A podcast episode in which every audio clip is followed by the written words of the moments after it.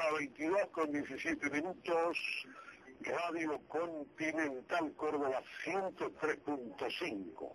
Gente de música y gente de palabra también. Y siempre nuestro programa es ecléctico y también multifacético, podríamos decir, porque si bien la esencia del mismo es la música, siempre abordamos de vez en cuando notas que creemos son importantes, a veces políticas, culturales, sociales. Hemos tocado también temas religiosos, hemos hablado de prestigiosos videntes para aquellos que creen. Y también hemos tocado muchas veces temas delicados como la medicina, no porque nosotros seamos expertos, sino lo que dice alguna gente por vivencias propias, por vivencias ajenas, sobre cómo está, por ejemplo, la industria que se maneja detrás de eso. Hemos hablado de cuántas veces hemos, inclusive la vez pasada comentábamos la ignoración de un importante premio Nobel de Medicina británico del año 1985-86, ahora me falla la memoria, no tengo eh, los archivos en mano de que cuando señalaba que muchos remedios no curan, la industria medicinal es una industria realmente terrorífica en esta época, en, este sistema.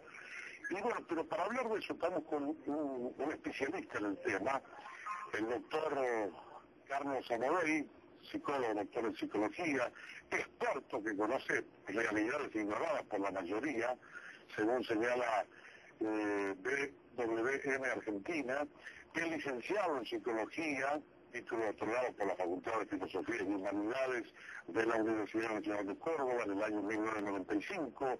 Además se graduó como doctor en psicología, título otorgado por la Facultad de Psicología de la Universidad Nacional de Córdoba en el año 2000, defendiendo su tesis Estrategias de afrontamiento, ansiedad y consumo de ansiolíticos con la máxima calificación tuvo una trayectoria docente en diversas cátedras de la Universidad Nacional y posgrados y ha realizado numerosos trabajos de investigación y ha sido expositor en numerosos congresos en Córdoba, Buenos Aires, España, Francia, México.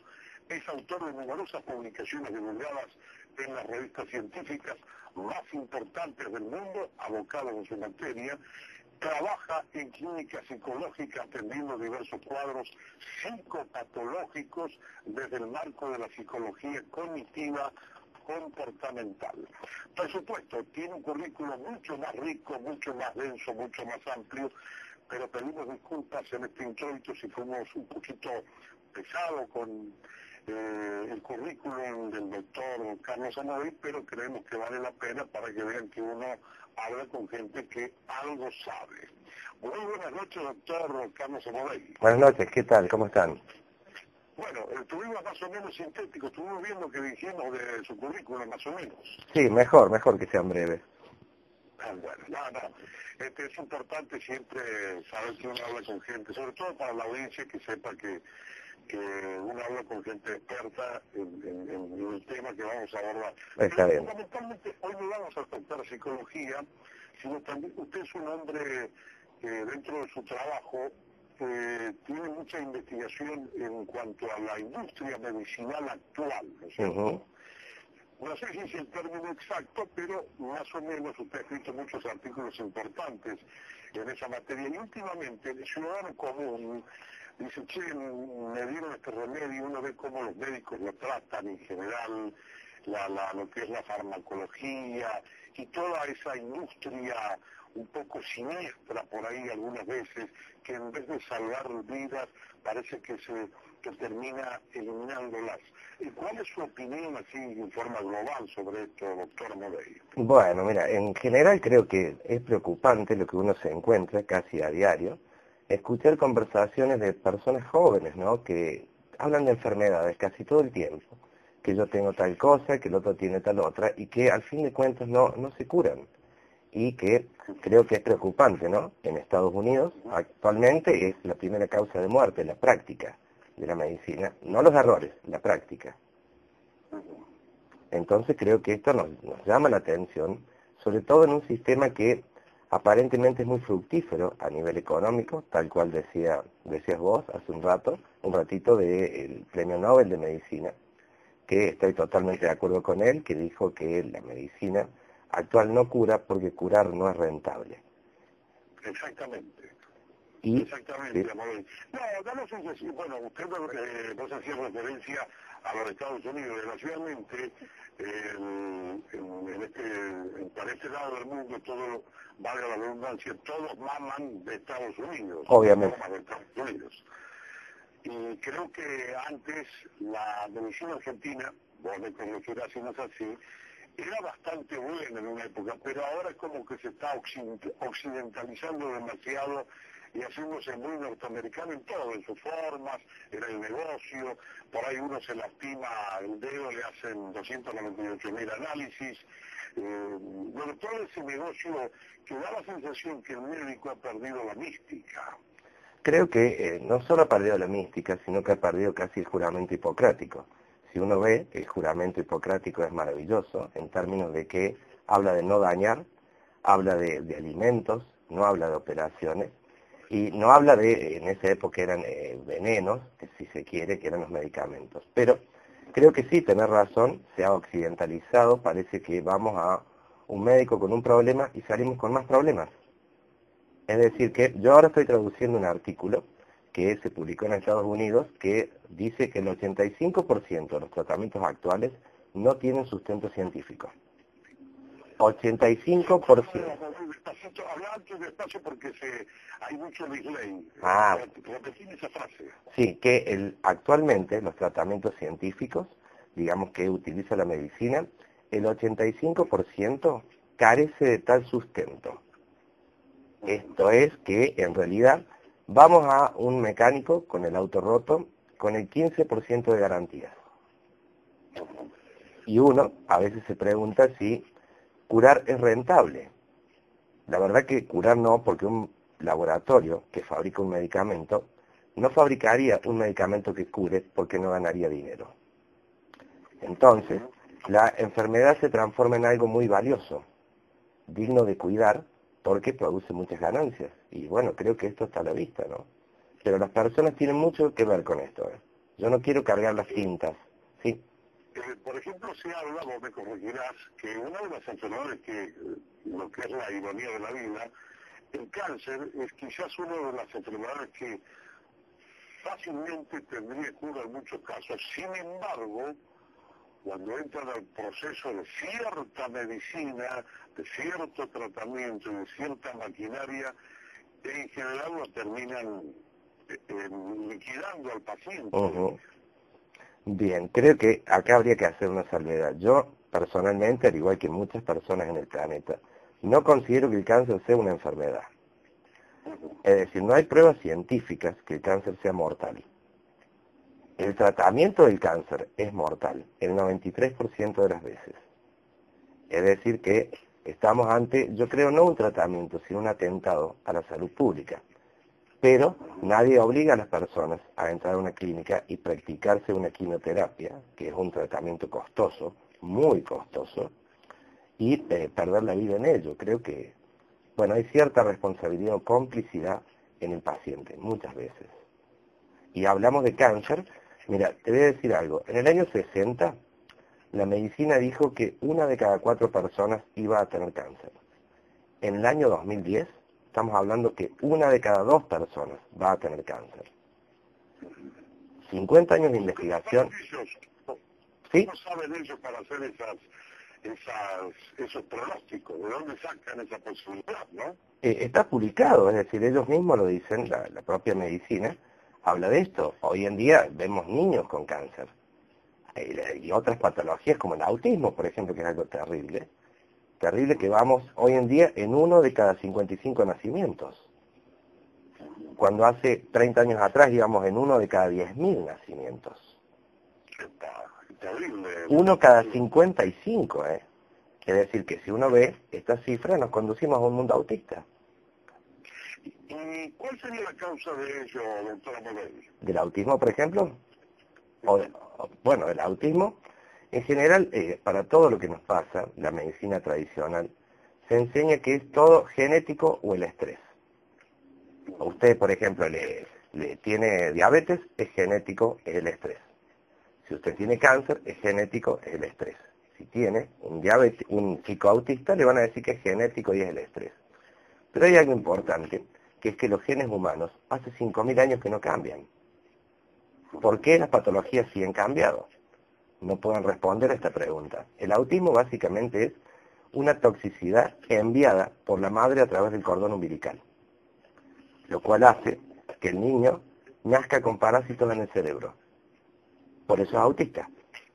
son condiciones reversibles, pero revertirlo es muy barato. Y las personas, eh, la medicina no, no quiere hacer esto ni le interesa. ¿eh? Eh, y alto, ¿cómo se podría revertir el autismo que está señalando que es rápido y barato? En realidad no sé si rápido y barato, pero requiere un cambio importante, requiere de responsabilidad por parte de los padres de asumir que ellos han creado a un autista y que son ellos los que pueden devolverlo a una condición de normalidad. Básicamente lo que hay que hacer es eliminar parásitos del cuerpo. La mayoría de esos parásitos están en el cerebro. Por lo tanto, deben informarse a través de métodos alternativos, no tradicionales, porque imagínense los medicamentos, si uno lee un prospecto, puede darse cuenta de que hay más daño que solución, en cualquier tipo de casos. Entonces, ¿qué deberían hacer? Bueno, no puedo decir qué deben hacer porque básicamente eh, la medicina condena esto, pero si buscan información existe. Es un cambio de vida, es un cambio saludable. Ahora, doctor esto usted lo ha podido comprobar o hay comprobaciones en el campo de la praxis que existe esa, usando esas alternativas, es factible que así sea pero hay evidencias y testimonios de muchísimos. De hecho, hay una asociación mundial que se llama la cura del autismo.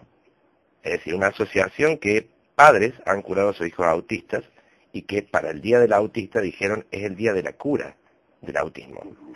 Lo que ocurre es que, bueno, hay que suprimir ciertos tóxicos como la leche, por ejemplo, que es altamente tóxica.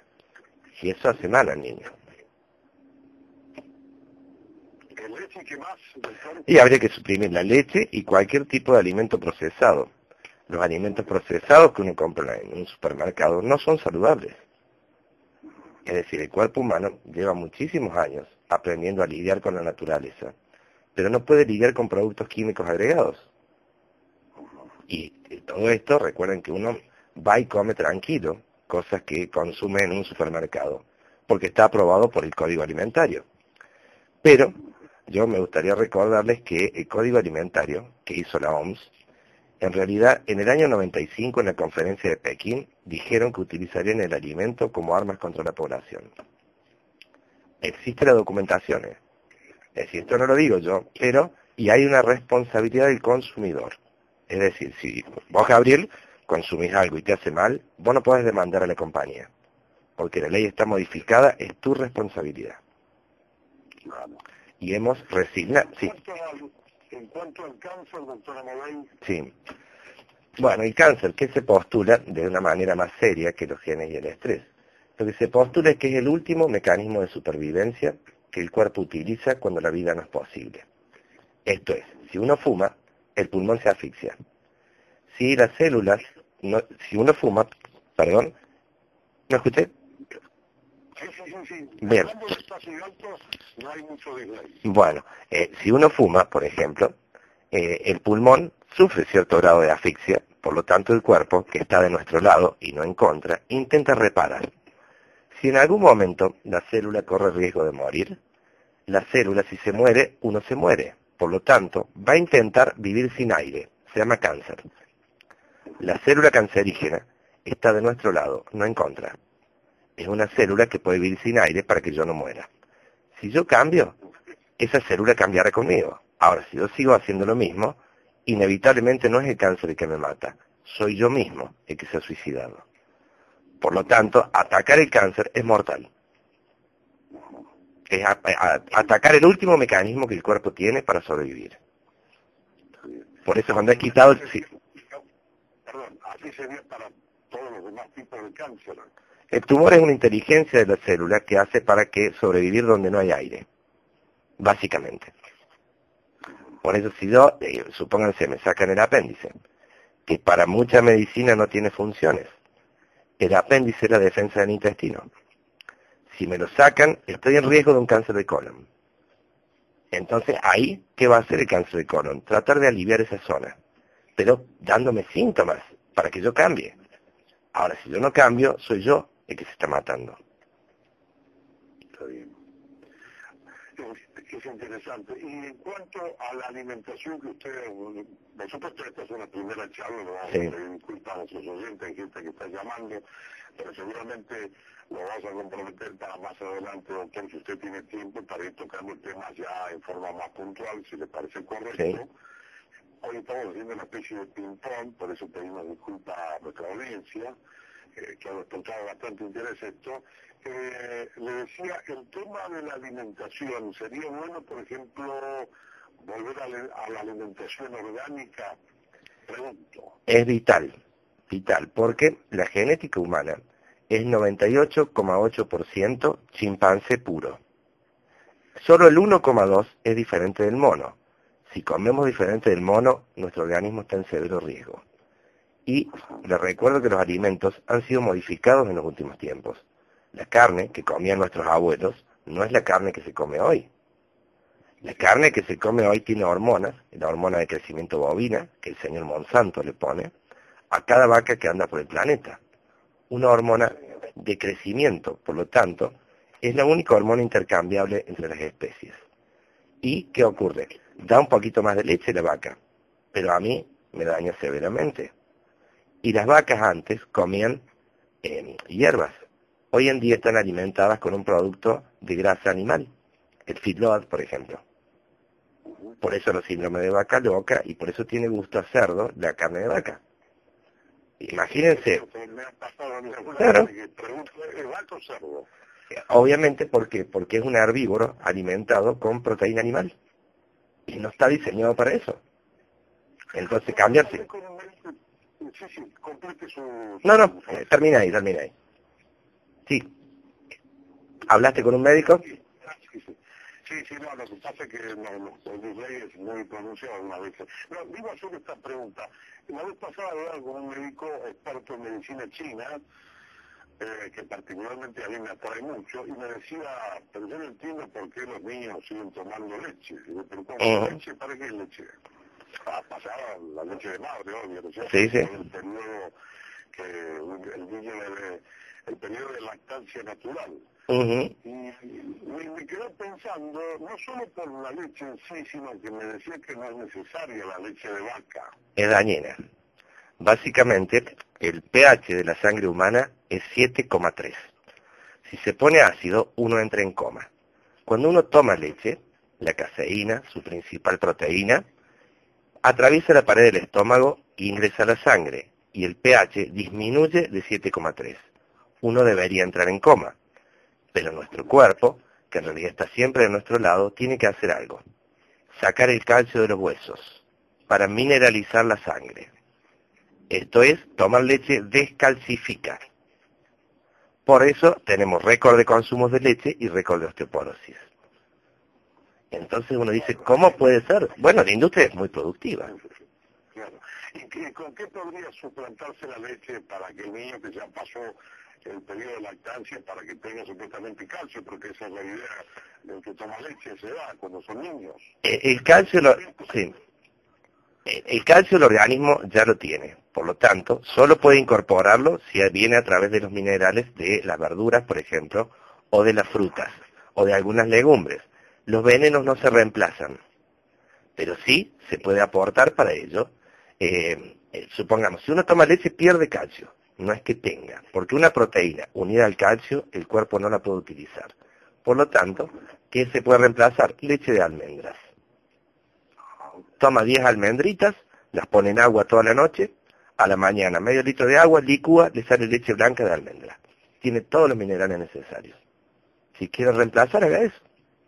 Está bien, qué interesante. Ahora, eh, lo debe querer matar tanto algunos colegas suyos médicos y eh, la industria alimentaria que vive esto, ¿no? Con, estas pequeñas recetas, humildes recetas, doctor. Eh, miren, eh, yo creo que es, parte de una cuestión muy personal. Eh, si uno tiene miedo, es porque le falta conocimiento. Cuando uno tiene conocimiento, puede llevar una salud plena. Pero no todos quieren eso. No todos, es decir, no todos quieren cambiar. Así que creo que es parte de, bueno, del área, si se enoja alguno. ¿Usted alguna vez sufrió algún tipo de discriminación, de amenazas en el mundo de la medicina en el mundo de los médicos? No, amenazas no, eh, discriminación sí, eh, digamos, toda verdad lleva tres etapas. La primera es ser ridiculizado. A mí me pasó, y, mucho, de que se le ríen en la cara a uno cuando habla de cosas verdaderas. La segunda es que se oponen violentamente. No lo quieren escuchar y sí en alguna medida es segregado. La tercera es la aceptación que uno tenía la razón. Pero la verdad es, para mí es muy fuerte y no no puedo no no no decirla o, o si veo a alguien eh, sugerirle que puede cambiar, no obligar. Yo acá tenés el conocimiento, ahora haz lo que quieras. La decisión es tuya y de nadie más. No, lo importante de lo que usted señala, doctor, que realmente aquel que está escuchando para que no crean que uno está haciendo un atentado a la salud, realmente las opciones que usted propone hayan sido comprobadas, como usted bien lo señala. Sí, sí. sí. Lo que este doctor propone en el campo de la praxis ha dado resultados. Es obvio que ha dado resultados, pero no porque, digamos, lo, diga yo, sino que este conocimiento no me pertenece a mí, pertenece a un gran grupo en el planeta que tiene un conocimiento de eh, lo que es la cura. No, no es necesario enfermarse, no es necesario, pero hay mucha irresponsabilidad. La gente, en general, no quiere tener que ver con, deme la pastillita. Yo no tengo nada que ver con lo que me pasa, es mi cuerpo, deme la pastilla. Y ahí está el problema. Ahí ocurre cuando hago las cosas mal y quiero que me vaya bien, y eso no pasa. Y, eso, y me victimizo y ahí hay un problema. Bueno, eh, doctor Carlos Amadei, eh, es un gusto tenerlo. Yo le propongo que después en privada vamos a ver si usted otro día, sabemos que es un hombre muy ocupado, con mucho trabajo, cosa que por supuesto es bueno. Eh, a ver si combinamos para hacer una columna más adelante y hablar un poco, profundizar un poco sobre un tema muy importante que usted ha tocado así someramente, que es Monsanto. Para hablar un poquito más profundamente de...